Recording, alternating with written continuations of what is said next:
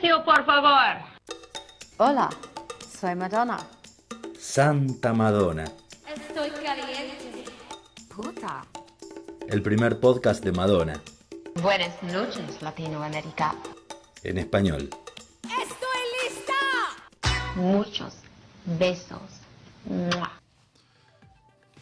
Ay, hola. ¿Qué tal? Bien, ¿y vos? Bien, bienvenidos y bienvenidas a todos y todas a nuestro espacio cultural denominado Santa Madonna Podcast. Podcast, en donde debatimos todas las cosas de Madonna. En esta ocasión vamos a compartir un algo so- sobre lo que no se habla mucho de Madonna y que Mm, varias veces Poca gente sido- sabe qué ha sucedido. Sí, y que cuando se habla a veces se la ha difamado bastante. Con razón, igual. No sabes, porque no la viste. es verdad. ¿Por qué? ¿De qué vamos a hablar, Parry? Vamos a hablar de Madonna y el teatro. ¿Sabes qué? Sí. Madonna ha hecho teatro. Madonna ha hecho teatro en varias ocasiones. Sí. Vamos a hablar de algunas de ellas, si no todas. Ok.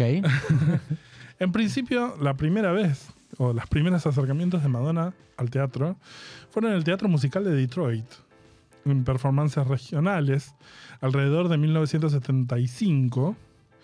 Eh, según lo que escribe ella en su currículum de 1981, Madonna participó de las producciones teatrales de El Mago de Oz, como La Malvada Bruja del Oeste, La villana de la película. claro, Elfaba, De, la, de, la, de la obra, no de la película. Pues no es una película. bueno, la obra, Godspell como María Magdalena, West Side Story como Anita y Sueño de una noche de verano como Puck en Detroit en los años 70. Esos fueron sus primeros acercamientos. Pero digamos que las obras de teatro en las que Madonna participó puntualmente em, fueron tres en su carrera una vez establecida. La primera de ellas y la menos conocida es de 1986 y se llama Goose and Tom Tom. Em, David Rave fue em, el creador de esta pieza de teatro y dijo, Sean, por Sean Penn, tiene una enorme técnica como actor de teatro y puede manejar el lenguaje y hablar muy rápido y llenarlo de emociones y sonar real y verdadero. Y Madonna fue la mejor Lorraine que vi jamás. La verdad es que si esa hubiera sido la primera producción que hubieran visto de ella, entonces todo el mundo diría que es una excelente actriz, en lugar de la mierda que recibe, dijo el creador. O sea, esta es una obra que hizo con Sean Penn. Esta es una obra que hizo con Champagne. A finales de julio de 1986, Madonna comienza a ensayar una pieza de teatro obra de David Rave titulada Goose and Tom Tom junto con Champagne, Harvey Keitel y Barry Miller. Ah, mira. Los ensayos se llevaron a cabo en el Lincoln Center del Upper West, Upper West Side de Nueva York. Pero extrañamente hasta el último minuto el director no estaba decidido si iba a estrenar o no. Eran ensayos. La obra no era fácil de comprender. Pero los ensayos fueron una gran noticia para los medios que se pasaban horas esperando ver a la pareja salir del Lincoln Center. En la época, Madonna se había casado con Champagne hacía un año y eran los la, la pareja Momento, sí, sí. paparazzi, los paparazzi por el momento. Al final, luego de tanto ensayo y espera, el director Rave decidió no estrenar y dar unas pocas funciones solo para un selecto y pequeño grupo de invitados Ah. lo que hizo que el proyecto entero se pareciera más a un taller de, de teatro que a una obra en sí, dejando al mundo con la duda sobre el espectáculo. David Rave, quien además de escribirla diri- dirige la obra, dijo públicamente que se reserva el derecho a no mostrarla. Los ensayos en los que Harvey Keitel, Ba- Barry Miller y Lorraine Bracco también forman parte han sido descritos por Rave como un work in progress para una obra, que fue producida previamente, aunque sin éxito. El director y escritor dice que ahora tiene más confianza en la obra, pero que aún no está seguro de mostrarla al público. En Goose and Tom Tom, Goose, Barry Miller y Tom Tom, Champagne, son un par de ladrones de joyas quienes con colaboración de una sexy mujer llamada Lorraine Madonna, obtienen una importante cantidad de joyas que les son robadas por una pandilla rival. En la misma también participa Harvey Keitel en el papel de Bingo, quien años más tarde protagonizaría junto a Madonna el film Dangerous Game. Estoy en el proceso de intentar entender la obra, dijo el autor. La escribí sin llegar a comprenderla y eso requiere un poco más de tiempo. Goose and Tom Tom fue escrita inicialmente en 1978 y se presentó esporádicamente en el Cubículo Theater y en el circuito Off-Broadway. En 1982 se presentó por Joseph Puff en el Public Theater, pero Rabe se desvinculó del proyecto diciendo que tenía demasiada producción y parafernalia, lo que opacaba la obra en sí. Con respecto a la apuesta del 86, Rabe comenta, no estaba decidido a abandonar la obra, agregando que quedó encantado cuando el productor Fred Solo pasó el libro a Harvey Keitel, Barry Miller y Champagne, quien expresó de más inmediato interés. Penn estaba tan interesado que no le importaba ni cómo ni cuándo lo haríamos. Y también me preguntó si podíamos integrar a su esposa. ¿Por qué no? Le contesté, dijo Rabe. Bernard Gerstone, productor ejecutivo del Lincoln Center, dijo que la sala Mitzi Newhouse había sido ofrecida al señor Rabe para sus ensayos sin ninguna obligación de que la obra se llevara a cabo se mostrara al público. Ya se habían realizado acuerdos similares en otras dos ocasiones, pero con obras de menos potencial comercial. Si todos están contentos, entonces las posibilidades son infinitas. Pero no estoy seguro si Jan o Madonna quieren estar en escena, explicó Gerson. En ese sentido es investigación pura. Concluye el artículo de la periodista Dana Clayman sobre la obra que publica el New York Times el 19 de agosto de 1986 llamado Un revival que puede que no reviva. El estreno se llevó a cabo el 28 de agosto en el Mitzi Newhouse Theater del Nicole Center y la obra se presentó únicamente por cuatro noches, finalizando el 31 de agosto. La noche del estreno estuvo llena de famosos, ya que se trataba del debut de Madonna en las tablas. La lista de celebridades incluyó a Cher, Melanie Griffith, Chris Penn, Robert De Niro, Martin Scorsese, Tom Cruise, Griffin Dunne, Keith Haring, Tatum O'Neill, John McEnroe, Liza Minnelli, Warren Beatty y Martin Burgoyne, quien para entonces estaba enfermo de SIDA, regaló su entrada al artista Andy Warhol, quien luego comentó en sus diarios. Lo mejor de la puesta en escena eran los trajes. Madonna se cambia de vestuario todo el tiempo, de un traje hermoso a otro, y Sean Penn usa una funda para pistola y medias, y zapatos fucsia. La puesta en escena era como algo de Charles Ludlam, abstracta. Madonna lo hace bien cuando no está intentando ser como Judy Holiday o como Marilyn. Masticaba chicle durante las dos horas igual que yo. Hasta hacía globitos y todo, dice Andy Warhol. Mm, bueno. no, no le gustó. El contenido de la obra palidecía en comparación a lo que sucedía en la vida real de los constantes dramas violentos de Champagne contra la prensa. La misma noche del estreno, el actor golpeó y escupió al paparazzi Vini Sufante, el mismo que había realizado las fotografías del video Papa Don't Preach de Madonna unos meses atrás. El episodio quedó registrado en la revista People. El 29 de agosto, mientras ocurría la segunda función de Goose and Tom Tom, mientras tanto se estrenaba el fracaso cinematográfico Shanghai Surprise, también coprotagonizado junto a Champagne en 400 cines en Estados Unidos. Recaudó 2 millones de dólares habiendo costado 17. ¿La obra o la película? La película. Ah, Días después de terminar las funciones, Madonna filma el video True Blue, que se lanza un mes después. y olvidado. La obra queda en el olvido. La siguiente obra es dos años después. Y es un poco más conocida por, por los fans, por lo menos. Ujú. Es de 1988 y se llama Speed the Blow. Madonna ha dicho sobre su personaje en Speed the Blow, es una simpática e incomprendida heroína que dice la verdad a cualquier costo. La traducción más o menos literal del título, Speed the Blow, sería acelere el arado, Claro. que es una derivación de una frase folclórica que deviene de Dios acelere el arado, una frase que tiene su origen cerca del siglo XIV, donde los obreros de la cosecha volvían al trabajo después de las fiestas navideñas e iban de puerta en puerta, vestidos de blanco, solicitando ayuda monetaria, acompañando la frase Dios acelere el arado como un deseo de éxito o prosperidad. Una traducción más li- libertina, pero más inexacta, sería Dios mediante o si Dios quiere. Después del agotamiento físico y mental que Madonna sufrió en 1987 con su carrera musical y además de todo el conflicto emocional que venía transitando con su matrimonio con Champagne, decide poner todas sus energías en su carrera como actriz.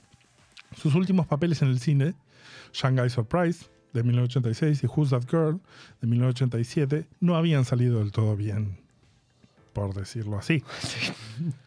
Por lo que Madonna necesitaba mostrar al mundo que era capaz de actuar bien. Cuando se enteró de que Elizabeth Perkins había dejado libre el puesto de la última obra de David Mamet, se comunicó inmediatamente con el director Gregory Mosher para pedirle una oportunidad. Madonna le envió una carta manuscrita, que sabemos que es La carta manuscrita es la carta de Madonna para rogar un papel. Es el método de preferencia de Madonna. Para pedirle una oportunidad. Em, le mandó una carta para que la dejara audicionar y después de pasar por sobre más de 30 actrices quedó seleccionada. Mosher expresó, es increíble el talento que tiene. Speed the Plow es una obra del ganador del premio Pulitzer David Mamet en tres actos, escrita para solo tres personajes. El autor es un novelista ensayista, dramaturgo, guionista y director de cine estadounidense. Mamet adaptó al cine las novelas El cartero llama dos veces, Los intocables, Jofa y Mentiras que matan.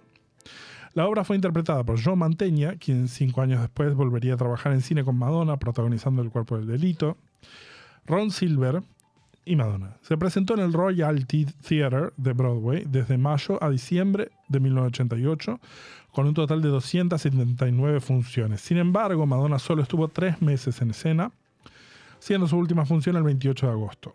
Speed the Plow estuvo nominada para un premio Tony como mejor obra y otro como mejor director por Gregory Mosher y como mejor actor por Ron Silver, quien se llevó el premio.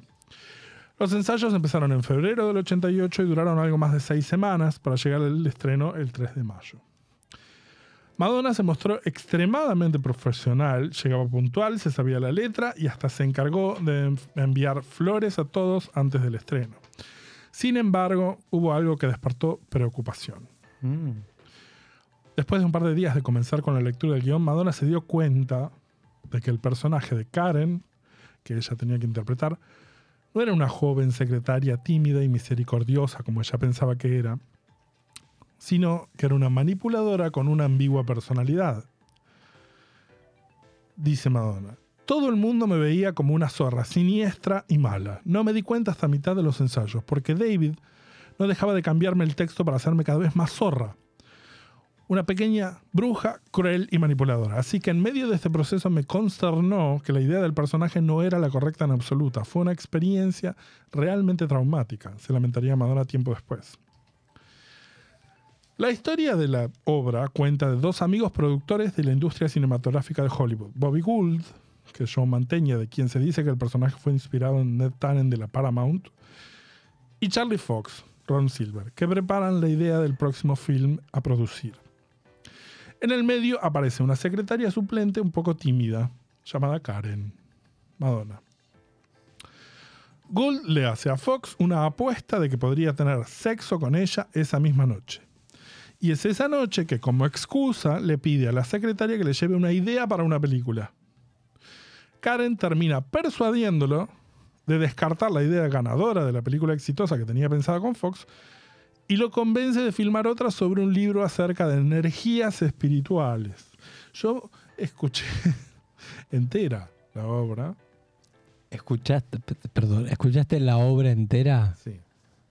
Conseguí el audio de la obra en internet, grabado en cassette, desde, la, eh, desde el público.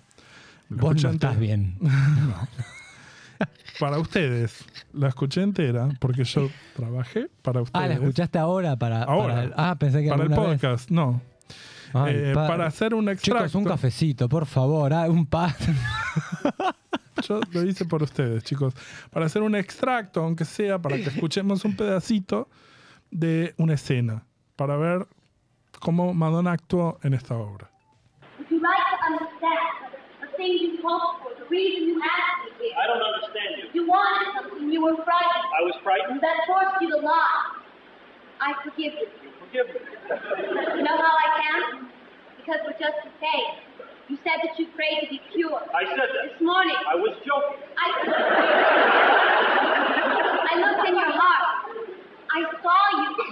And people can need each other. That's what the book says, you understand. We needn't be afraid. I don't understand. You can if you wish to. In the world, dying, we, we pray for a sign, a temporary girl. You asked me to read the book. I read the book. Do you know what it says? It says that you were put here to make stories people need to see, to make them less afraid. It says, in spite of our transgressions, we, we could do something which would bring us alive. We needn't feel ashamed. We needn't feel frightened. The wild animal dies with pride. He didn't make the world. God made the world.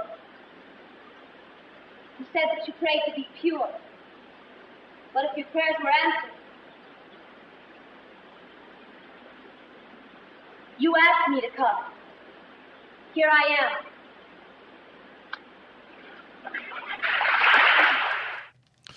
Con esto cerraba uno de los actos. ¿Querés ser el personaje de Gult? Dale. Yo soy Karen. Dale, a ver. Le gustaría, o sea, esta es la escena en donde ella le está tratando de, lo está tratando de convencer, de persuadir de que deje la idea ganadora que tenía para hacer una película y que eh, haga un- una, una película acerca de energías espirituales. Le gustaría entender aquello que deseaba, la razón por la que me trajo hasta acá.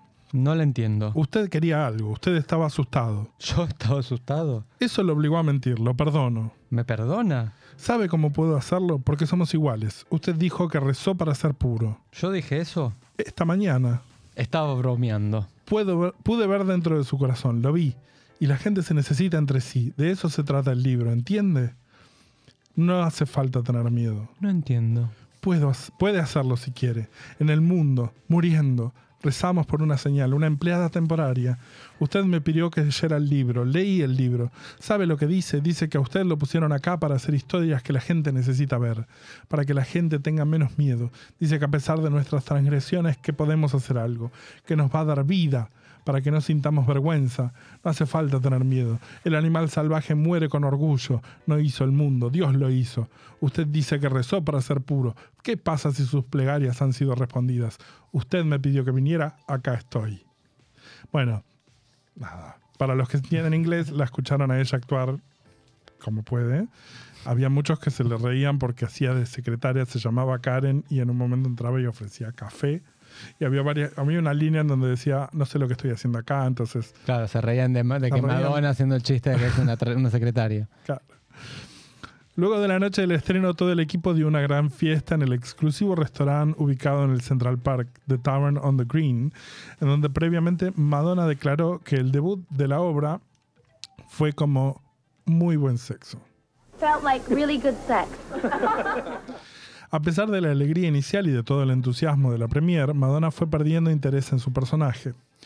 El hecho de que Karen no fuera lo que ella pensaba la deprimía cada noche. Madonna se iba del teatro con una sensación de derrota. Esta sensación, por supuesto, empeoró cuando las críticas empezaron a aparecer. Algunas eran más sutiles, como el New York Post, que describió que Madonna todavía no está preparada para las luces de Broadway. Otros directamente la destrozaron con titulares sin piedad, como el New York Daily que exclama, no, no sabe actuar. Me acuerdo de ese titular que decía, no, she can't act. A pesar de todo, las ventas de entradas fueron como siempre un éxito total y todas las funciones se vieron con entradas, con entradas ago- agotadas. Todos querían ver actuar a Madonna. La obra tuvo un e- impresionante éxito. Originalmente estaba planeada para presentarse en la Mitzi Newhouse Theater, en el Concenter, coincidentemente en donde Madonna se había presentado Con Gus and Tom Tom. con Gus and Tom Tom. Pero la gran demanda de entradas obligaron a mudar a la obra al Royal Theatre, hoy el Bernard B. Jacobs Theatre. Madonna incluso fue invitada a presentar un premio en los Tony en junio del 88. Después de la salida de Madonna de la obra en agosto, las ventas de entradas cayeron un 60%, lo cual no fue una grata noticia para su reemplazante, la por entonces desconocida actriz Felicity Huffman. En septiembre del 88, al mes siguiente de que Madonna dejara las tablas y luego de escribir letras y poesía durante las semanas de funciones, atormentada en su paso por Broadway por su conflictiva relación con Champagne, entra al estudio para empezar a grabar su siguiente disco, Like a Prayer, en Los Ángeles con Patrick Leonard y Stephen Bray. Luego de su salida de cartel en diciembre del 88, el 88, la obra Speed the Plow fue presentada en Londres en el 89, dirigida también por Gregory Mosher, con Colin Stinton, Alfred Molina y Rebecca Pigeon en el papel de Karen. Nota de color, Pigeon se casaría dos años más tarde con David Mamet, el creador de la obra. En la capital británica la obra volvió a reponerse en 2000, 2008 y 2014, en donde Karen fue interpretada por Lindsay Lohan. Mm. La obra regresó a los escenarios de Broadway recién 20 años después de su estreno original en 2008, a cargo de Neil Pepe, el director artístico de la compañía del Atlantic Theatre, y en el papel de Karen, la actual protagonista de The Handmaid's Tale, Elizabeth Moss. En Los Ángeles, en marzo de 2007, con Alicia Silverstone como Karen. En 2016, Speed the Plow se presentó en Sydney, Australia, en el Rosslyn Packer Theatre, con Rose Byrne, la actriz de Damages Ay, sí. como Karen y en 2017 en el Dionysius Contemporary Theatre de Hong Kong. De todas maneras, al día de hoy, las ventas de las funciones de Madonna no han podido ser superadas habiendo sumado más del millón de dólares en pocas funciones. La tercera incursión de Madonna en teatro fue en 2002, cuando hizo Up for Grabs, que es una expresión eh, del habla inglesa que significa que algo está ahí mismo libre para que cualquiera lo agarre, disponible para llevar. Y es una obra de teatro escrita por el dramaturgo australiano David Williamson, basada en el despegue internacional del mercado de arte durante la década de los 90. Durante, una producción, durante la producción, eh, luego de una producción local en Australia en, en el 2000 en 2001, la obra fue propuesta para presentarse en el West End londinense durante el año 2002. La obra se presentó en el Wyndham's Theatre, teatro de 750 localidades eh, ubicado en el Charing Cross Road, en Londres, durante 10 semanas, desde el 9 de mayo al 13 de julio, con 10 presentaciones especiales de anticipo durante las primeras noches y con apertura al público general después del 23 de mayo, en un estreno al que asistieron Sir Elton John, Stella McCartney, Donatella Versace y, por supuesto, Guy Ritchie, entre otros. Al final de la obra, los actores debieron volver al escenario dos veces por la ovación de pie. Madonna coprotagonizó la obra junto a Tom Irwin, Megan Dodds, Danny Pino, Michael Lerner, Sheehan Thomas y Deborah Weston. El director fue Lawrence Boswell. El 28 de febrero de 2002 se realizó el anuncio oficial de que Madonna participaría con un rol importante en la obra y los ensayos comenzaron en Londres el 8 de abril, tan solo un mes antes de su estreno. Up for Grabs fue destrozada por la crítica y hubo tensiones con el director de la obra y el director del teatro renunció acusando a Madonna de tener la culpa. La obra transcurrió entre ensayos y presentaciones desde abril hasta julio de 2002. En medio de la batalla legal de Madonna con Warner por el asunto Maverick y en el principio de las sesiones de composición y grabación del disco American Life. De hecho, en un primer momento se habían programado funciones diarias con una matiné, sin embargo Madonna tuvo que cancelar esos plane- planes por el tiempo de estudio que necesitaba para el disco. El director Lawrence Boswell dice, si se pudiera redefinir la palabra estrés, sería eso. Fue extremadamente estresante. Apenas comenzó la obra, mi vida desapareció completamente. Ella estaba constantemente disparando preguntas, preocupaciones y ansiedades. Desde el minuto que me contrataron, las 24 horas del día, los 7 días de la semana, yo debía responder consultas de la obra, su participación y cómo la involucraría. Así que en términos simples te introducen en Madonalandia, lo cual es increíblemente intenso. La historia trata sobre los esfuerzos de Lauren, Madonna, un- una joven e incipiente comerciante de arte, para vender una pintura del artista australiano Brett Whitley por un récord de 2 millones de dólares y así establecerse en el gran éxito de la ciudad e ingresar por la puerta grande al mundo del mercado del arte. Esta ambición se convierte en desesperación cuando firma un contrato que garantiza este precio poniendo en juego tanto los activos propios como los de su socio Jerry. En total duraba 2 horas 15 con un intervalo de 15 minutos. Las entradas se agotaron completamente para toda la temporada en tan solo 10 días, cuando se supo que Madonna sería una de las protagonistas. El camarín de Madonna tenía un letrero que decía Judy fucking Dench. El 10 de diciembre de 2002, la obra fue nominada como Planet Hollywood Theater Event of the Year en los Theater Goers Choice Awards. En 2016, la obra volvió a presentarse en Australia en el Playhouse Theater. Madonna también ayudó a componer la música original para la obra. En 2002 se lanzó un CD promocional con música original de la obra Up for Grabs. Todas las canciones fueron compuestas y producidas por Simon Bass y con la colaboración de la obra, aunque no aparezcan los créditos. En el número 38 de la revista Icon de 2002 aparece una mini entrevista con Madonna donde le hacen algunas preguntas acerca de su participación en la obra. ¿Querés ser Icon o querés ser Madonna? So- Icon. Bueno, Yo no puedo ser Madonna. por- el escenario ama a Madonna. ¿Madonna ama el escenario? ¿Y varía tu interpretación noche a noche? sí, amo el escenario y me siento muy cómoda siempre que estoy haciendo cualquier cosa en él. Y sí, mi interpretación cambia cada noche. Esa es la belleza de hacer teatro. ¿Cómo te preparas mentalmente antes de salir a escena? Rezo, medito, escucho música y trato de ponerme en el estado mental que mi personaje habita. ¿Tenés planes de llevar la obra Up for, Grabs a Nueva York o de hacer una versión cinematográfica de ella? No, ¿Te importa lo que digan las críticas? no. Ahí, ahí pongo el sticker de Wanda Nara, ¿viste? Haciendo, ah, dale. Dale, dale. Describinos tu camarín del teatro. Se veía horrible antes de que lo mandara a pintar y alfombrar. Después quedó limpio, simple y chiquito con muchas fotos de mis hijos decorando las paredes. Qué pesado. Qué pesado.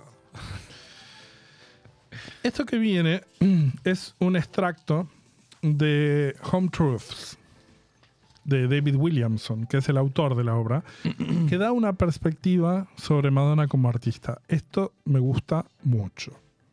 Ok. ¿ok? Esto es del autor de la obra. Em, el título es Agotar en el West End. ¿Cómo Madonna se salió con la suya con mi obra? Dice. Recibí una llamada de mi agente en Londres que me preguntó si estaba sentado. Dijo que Madonna quería el protagónico de Up for Grabs en el West End y que tenía que ir a Londres antes que empezaran los ensayos porque ella quería cambios que si no iba, dijo la productora que sonaba preocupada, Madonna podría decidir bajarse. Si bien no era un buen momento para mí para viajar, había tenido problemas de corazón hace un par de años que todavía me causaban inconvenientes, cuando la reina del pop dice que va a protagonizar una producción del West End de una de mis obras si voy a Londres, voy a Londres. Pasé mucho tiempo en el avión leyendo sobre ella y memorizando nombres de una lista de éxitos pop que nunca había escuchado. Por fin, pasé varias capas de seguridad y me encontré en una sala de ensayos con una de las personas más famosas del mundo. La verdadera, sin los vestuarios exóticos ni el glamour de los escenarios, que era la única imagen que conocía. Fue una especie de shock. Madonna era una mujer de mediana edad con rasgos que todo el mundo conoce, que en, persona son memorables, pero no algo que llamarías hermosos. Me han preguntado si me sentí impactado por ella y la verdad que no. Me habría sentido impactado por Miles Davis, ya que he estado inmerso en su genio musical desde que tengo 16, pero la verdad que mucho no te puede impactar un artista cuando no escuchaste mucho de lo que hizo. Aún así, Madonna tiene una personalidad que no se puede ignorar ni negar. No llegó a donde está por ser tierna. Toda su conducta irradia el tipo de confianza en sí misma que solo millones de fans devotos pueden conceder. Ella siente que se ganó y se merece su estatus y su fama y que han pasado ya varios años desde que consiguió exactamente lo que quería. No veía la razón para no conseguirlo otra vez. Sus ojos me registraron con una intensidad que me hizo sentir que si me animaba a pronunciar una sola palabra de autopromoción inventada, se daría vuelta con asco y se iría. Después de una evaluación de 30 segundos tipo láser, finalmente habló. Sos más viejo de lo que pensé. Cuando leí la obra pensé que probablemente tenías treinta y pico. oh, Tu comerciante de arte, Simón, no me gusta el nombre, no lo siento bien. no estoy casado con él. Lauren. Es una Lauren. Ok, Loren. Y pasa en Nueva York, no en Sydney. Y el cuadro es un Jackson Pollock de 20 millones de dólares. Dos millones por una pintura no es nada en Nueva York. Puede funcionar. Conozco bastante Nueva York. Lauren. Se acuesta con una lesbiana, se coge a un tipo con un dildo, miente y engaña y se sale con la suya. Sí. ¿Qué tipo de, ¿Qué tipo de público empatiza con un personaje que hace eso? Lo hicieron allá en casa, ¿Australia es ese tipo de país? ¿Les gustan los mentirosos inmorales? aparentemente. En nuestro país, si haces algo malo, tenés que pagar. Retribución, entonces redención. Retribución, entonces redención. Lauren pierde su dinero, su departamento y su esposo. Al final de la obra, tiene que volver a empezar de cero. Un cambio grande. Retribución y redención. Por eso estás acá.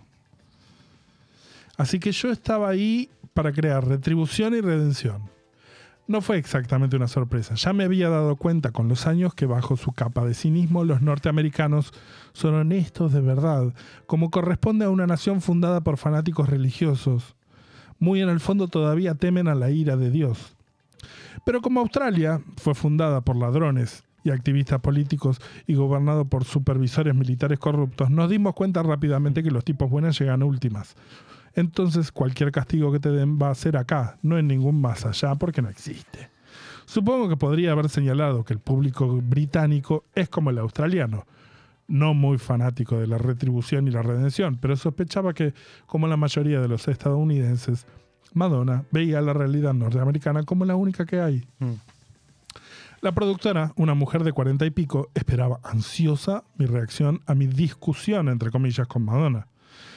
Le dije que no había habido ninguna discusión, que me habían dado órdenes. Ella me explicó que si yo no hacía lo que me pedían, que Madonna definitivamente se iba a bajar de la obra. Le dije que lo entendía. Lo que Madonna quiere, a Madonna se le da. Hice las correcciones, Madonna las leyó. Si no les gustaba, las hacía de nuevo. Estuve ahí una semana hasta que estuvo, entre comillas, bien. El cambio más grande fue el final. Comparen las últimas líneas del monólogo final de la Simone australiana con las de la Loren norteamericana.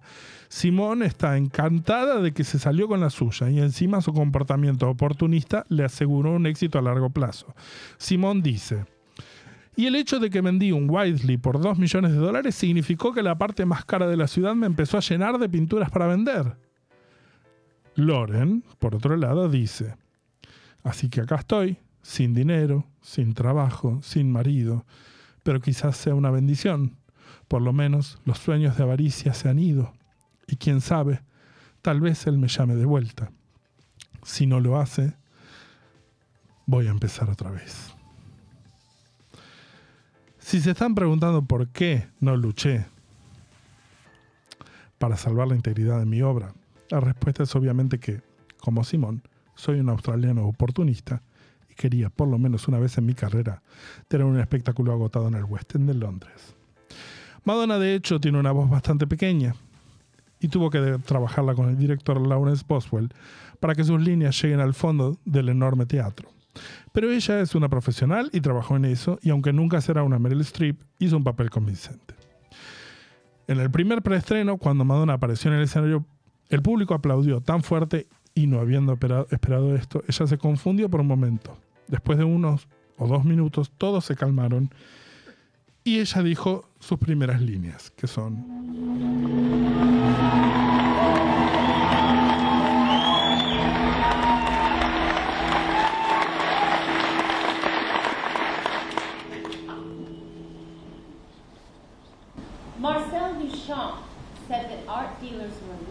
on the back of artists.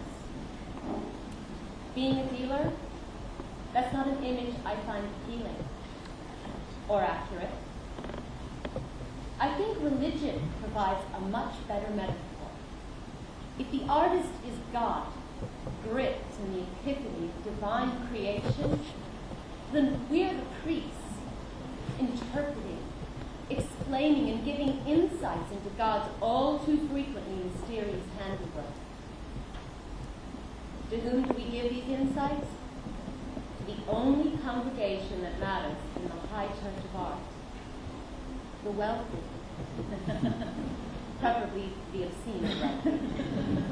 now, my feelings about the wealthy are deeply ambivalent. On the one hand, I hate them with passion. They're a constant reminder that I haven't succeeded. Yet. Hmm.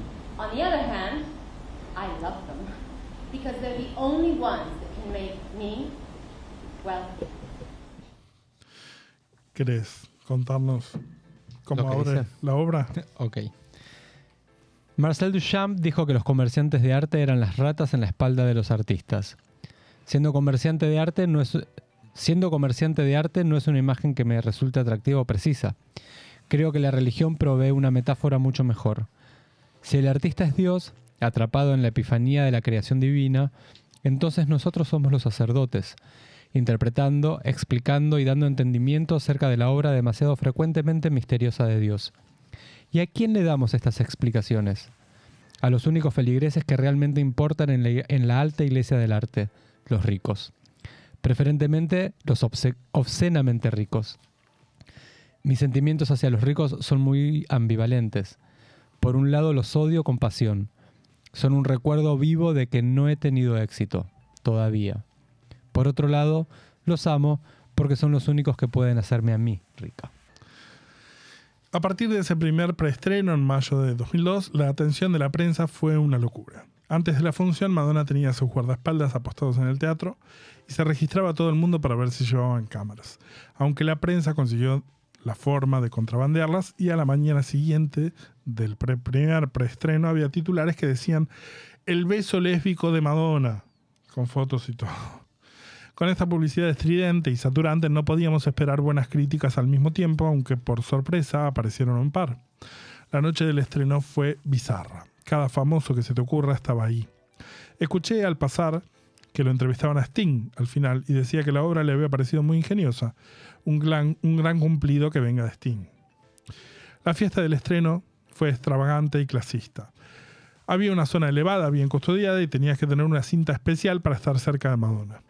Los plebeyos tomaban un champán de nivel inferior en el piso de abajo. Rory estaba ahí con su gorra de crítico puesta, me dijo muy sorprendido que aunque ella no era ninguna Helen Dallimore, había estado mejor de lo que esperaba.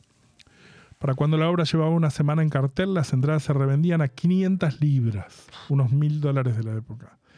Nadie, por supuesto, tenía la menor idea, o sin duda le importaba quién había escrito la obra. Era simplemente la obra en la que estaba Madonna. Pero, por lo menos yo tenía por fin un éxito agotado en el West End, termina diciendo el autor de la obra. Vamos a escuchar el final de la obra, que es lo que cuenta él, que es la mayor que le- lo que le diferencia cambió. que le cambió a Madonna. Slamming the door felt great for the first day or two. And then the tears started. And when I wasn't crying, I was wandering down the streets, ranting like a madwoman in the middle of the night. I'm gonna make it, Jerry, you asshole. The biggest collectors in town are gonna be begging me to advise them. I'm gonna be the high priestess of art, the guru, and everywhere I go, heads will turn. And I'm gonna be rich, mega rich. So rich I'll be able to buy 20, no, 50 apartments like yours, but who'd want them? Because I'll have mansions all over the world and I'll shuttle between them in my own private jet. With my butlers and my hairdressers and my own personal assistant. You wait, you just wait and see, Jerry. I'm gonna have a lifestyle the whole world will envy, and you're gonna wish that you believed in me!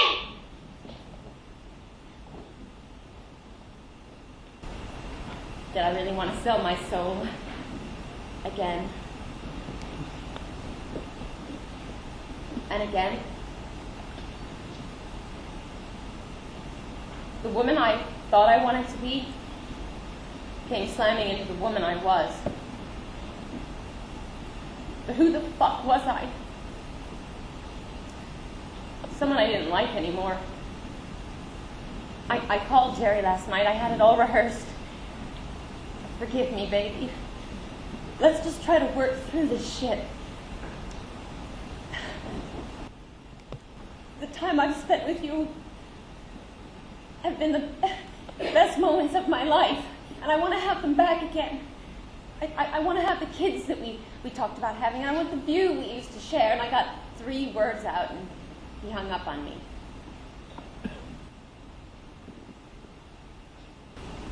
So here I am. No money, no job, no husband. But maybe it's a blessing.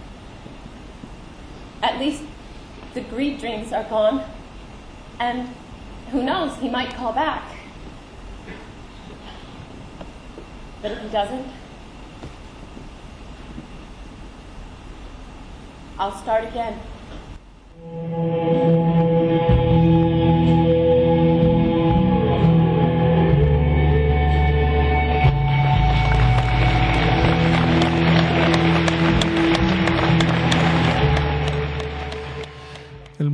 Final de Loren de Londres de Ay. Madonna dice, Qué nervios. dice, Dar el portazo se sintió bien el primer día o dos. Y después empezaron las lágrimas. Y cuando no estaba llorando, estaba vagando por las calles a los gritos como una loca en el medio de la noche. Lo voy a lograr, Jerry, imbécil. Los coleccionistas de arte más exclusivos de la ciudad me van a estar pidiendo por favor que los asesore. Voy a ser la sacer- sacerdotisa del arte, la gurú, y donde vaya se van a dar vuelta para verme y voy a ser rica, mega rica, y me voy a comprar 20, 50 departamentos como el tuyo. Pero ¿a quién le importa?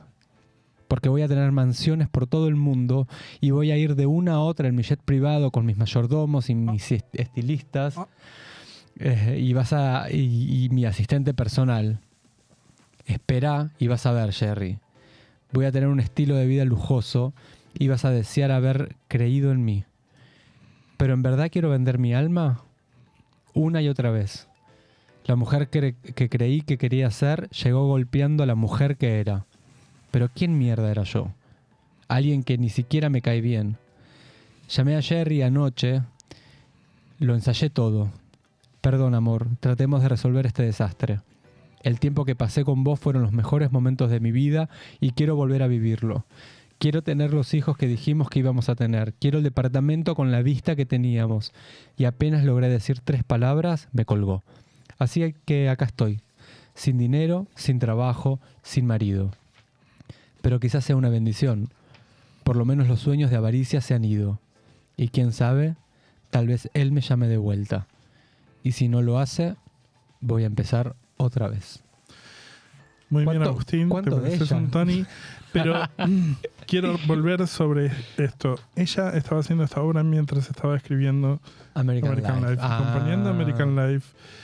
Y habla de que, digo, el ethos de esto, y mientras está um, re- reescribiendo esta obra junto al autor, está hablando de la redención y de, y de lo material que nos sirve y Hmm. porque voy a tener mansiones por todo el mundo y voy a ir de una a otra en mi jet privado con mis mayordomos y mis estilistas y mi asistente personal y espera y vas a ir y después Eso los nombra en el rap ¿Y de dónde lo Life. nombra esto?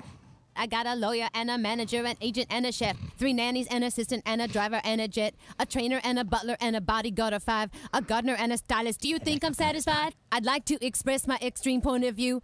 I'm not a Christian and I'm not a Jew. I'm just living out the American dream, and I just realized that nothing is what it seems. Esto es casi al mismo tiempo. Que escribe. Casi claro. al mismo tiempo. Es Entonces, que es, es- este monólogo obra- tiene un poco de, este monólogo tiene un poco de América. de- del ar- de- y del arco de ella también. del arco de la vida de, de ella. la vida de ella, claro es que el sí. tránsito que, Ujú. que descubre ella. Esta es el- la pequeña joyita que encontré descubriendo que Up for Grabs tiene un poco de, de la influencia que le llevó a pensar también cosas para American- American Life. La versión de West End de Up for Grabs en el Teatro Windham se interpretó desde el 23 de mayo hasta el 13 de julio de 2002. Es de suponer que inmediatamente después de terminar las funciones, Madonna se va de Londres porque el 31 de julio firma una carta para la revista Icon en la que dice que está de vuelta en los Estados Unidos relajándose y disfrutando del sol. Y cito, rasgando mi guitarra, cocinando ideas para mi próximo álbum que sale en abril de 2003, que es American Life. Así, la era de las obras de teatro de Madonna ha terminado. Quiero agradecer a Enrico del fan italiano, del fan del foro Madonna Infinity, que nos ayudó con piezas clave del texto de la obra Up for Grabs, que me mandó parte del guion. Eh, y gracias a ustedes por estar del otro lado siempre y escucharnos en nuestra patología. Eh, síganos en redes, en ¿Quién Instagram. hubiese pensado que Sí. íbamos a hablar de Madonna y el teatro también? Y el ¿no? teatro. Y que a mí me resultó muy interesante que Up for Grabs tenga, tenga este. se hable con, con American Life, que no lo sabía.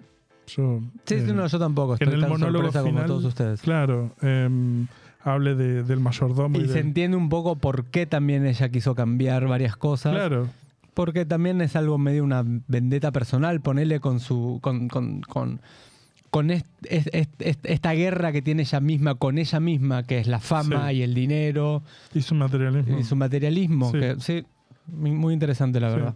Sí, sí. Muy, muy interesante. Eh, bueno, nada, eh, síganos en redes, como saben, somos en Instagram, arroba Santa Madonna Podcast, En Twitter somos arroba stmadonna. por mail, santamadonapodcast, arroba gmail.com. Recuerden que si quieren y pueden colaborar con nosotros, pueden hacerlo por Patreon, Cafecito, PayPal, Mercado Pago, transferencias, sobre. Nos tocan el timbre. Nos tocan el timbre, vienen acá. Como sea. Sí, por favor. Tienen todos los links eh, al final de este video y en nuestras redes. Finalmente agradecemos a nuestro operador El Vasco de nuestra casa Monk y gracias a Emma Gómez Miranda, nuestro diseñador de cositas gráficas. Ujú. Eh, Santa Madonna somos en las voces, Agustín Aguirre, Diego Alejandro Parrilla Parry y nuestro productor Nico Capeluto. hasta la próxima.